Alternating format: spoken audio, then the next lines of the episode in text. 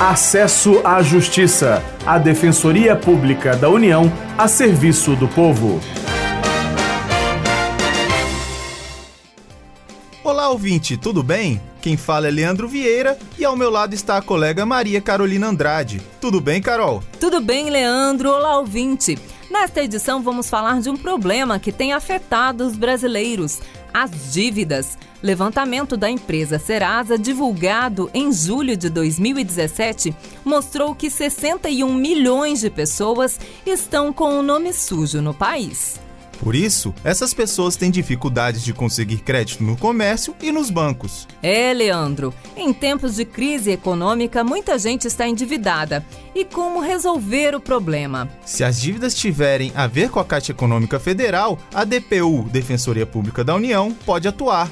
O defensor público federal Felipe Menezes explica quais são as situações comuns que chegam à instituição. Nós temos é, diversos contratos bancários né, que oferecem crédito, nós temos o, o, o Construcard, né, que é um, uma linha de crédito específico para aquisição de material de construção para fazer reformas em imóveis, né? Nós temos também os contratos de financiamento estudantil, FIES, nós temos também a questão do crédito consignado, né, do cheque especial. Então, essas diversas linhas de crédito né, são fornecidas ao consumidor. Né, é, a Defensoria Pública da União costuma atender, né, e por ser um órgão que atua na Justiça Federal, esse tipo de causa vai à Defensoria Pública da União por causa da presença de uma entidade pública. Quem passou por um aperto por causa de dívidas foi a auxiliar de limpeza Roberta Almeida. Para preservar a identidade da assistida da DPU,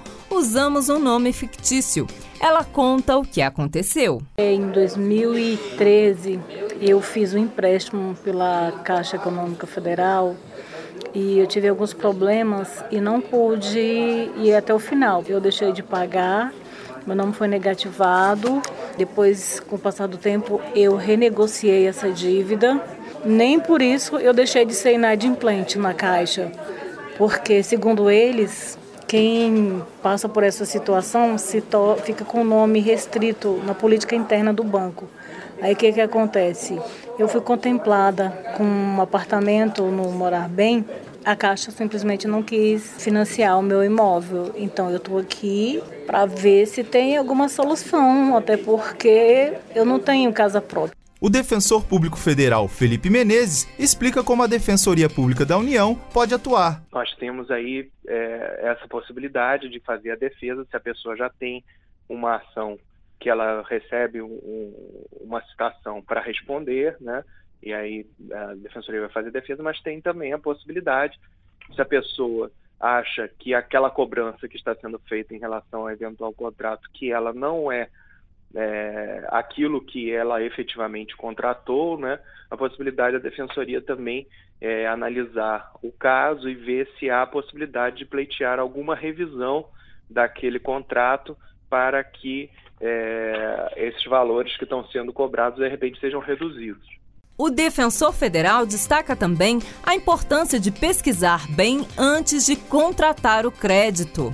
Esse cuidado é importante, segundo ele, para evitar o superendividamento. Eu gostaria só de reforçar né, que as pessoas procurem pesquisar bastante a aquisição do crédito, se ela vai ter condições de pagar aquela prestação realmente, é que é até o primeiro pensamento, né? Se procura buscar uma prestação que em princípio se possa pagar, mas se esquece às vezes do montante total da dívida. Então pensar não só de ah não essa prestação nesse valor eu posso pagar, mas se de repente aquela prestação se estender por muito tempo, né, e o valor da dívida for muito alto, né, é, isso pode gerar uma dificuldade em termos de pagamento daquele crédito. O programa Acesso à Justiça fica por aqui.